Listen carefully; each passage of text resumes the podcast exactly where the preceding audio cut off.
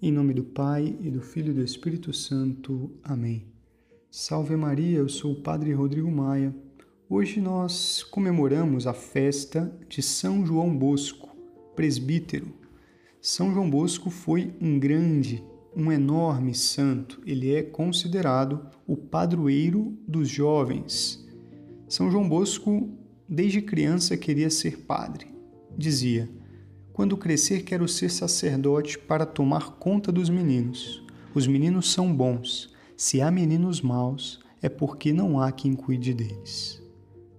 Imaginemos, desde criança já queria se consagrar a Deus para cuidar das pessoas, de modo especial dos mais jovens. Se diz que aos nove anos de idade ele teve um sonho, onde alguns meninos blasfemavam contra Deus e ofendiam a Deus. Então, no sonho, o pequeno João reagiu com socos, pontapés, para que aqueles meninos parassem com aquilo. Porém, Nossa Senhora apareceu a ele dizendo para não agir daquele modo, mas para convertê-lo de outra maneira. Dizia Nossa Senhora: fala-lhes da beleza da virtude e da fealdade do pecado. Caríssimos, foi assim que Dom Bosco educou seus filhos espirituais com esse amor que aprendeu de Nossa Senhora. Assim ele foi conquistando o coração da juventude. Tinha um temperamento muito colérico, mas ele sempre conseguiu controlar esse ímpeto irascível e, com a ternura de um pai, ia atraindo os seus filhos para a beleza da virtude. Eis, portanto, a característica tão marcante em Dom Bosco, mas também característica própria de qualquer homem de Deus, a bondade. Um homem bom consegue exercer sobre nós uma grande influência, uma influência que tem como efeito nos elevar, nos ajudar a alcançar uma maior altura moral.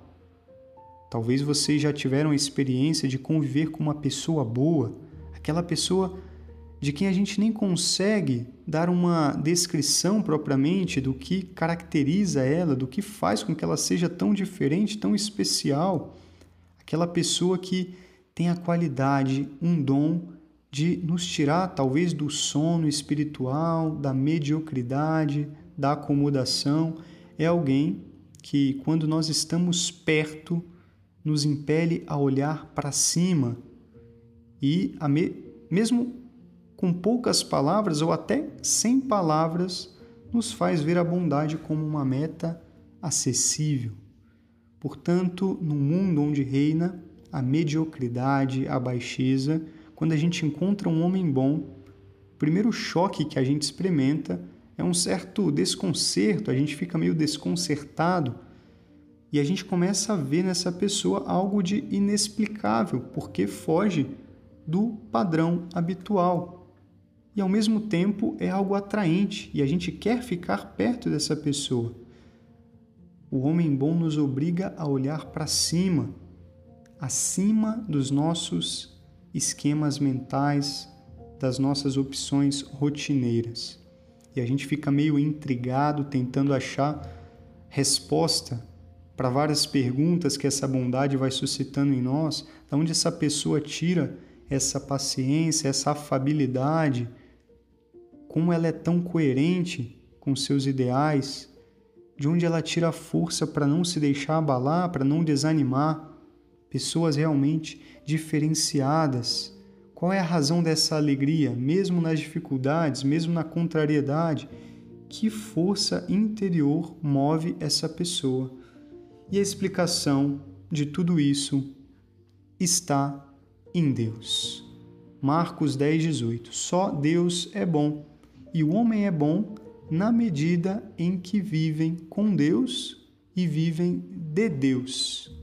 Em outras palavras, a bondade se comunica a uma pessoa pela união que essa pessoa tem com Deus, pela fé, pela caridade.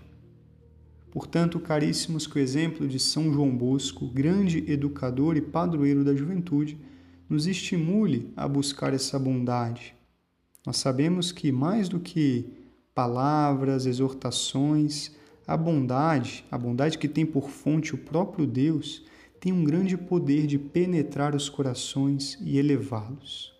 Que a Virgem Maria, Nossa Senhora Auxiliadora, nos alcance essa virtude, a virtude da bondade. Que assim seja. Glória ao Pai, ao Filho e ao Espírito Santo. Amém.